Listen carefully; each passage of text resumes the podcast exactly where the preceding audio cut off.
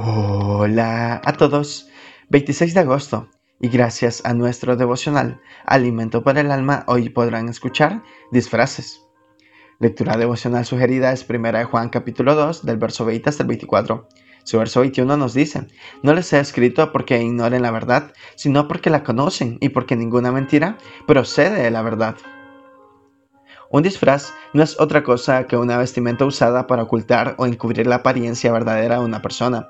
En ese sentido, los disfraces se usan en tiempo de carnaval y otras fiestas. El diccionario también lo define como un artificio usado para cambiar el aspecto de una cosa o una persona, incluyendo aquí igualmente un sentimiento o una emoción, con el propósito de que no se le reconozca aquello que realmente es, lo cual, sin pensarlo mucho, representa simplemente un engaño.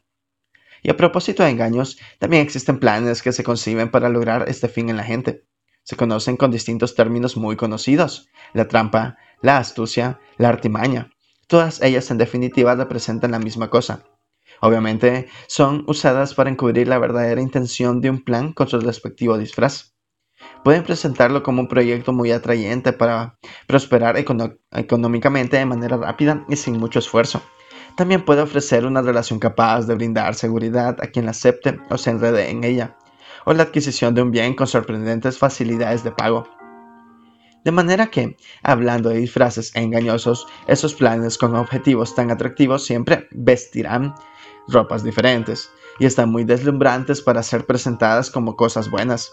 Sin embargo, vístanse como se vistan, los usodichos planes jamás nos engañarán, pues la verdad en una sola y no necesita ningún disfraz. A ella siempre la encontraremos tal como es ella. Devocional escrito por Hernán Díaz Castro en Venezuela. Por más que trate, la mentira jamás podrá parecerse a la verdad. Muchas gracias por escuchar.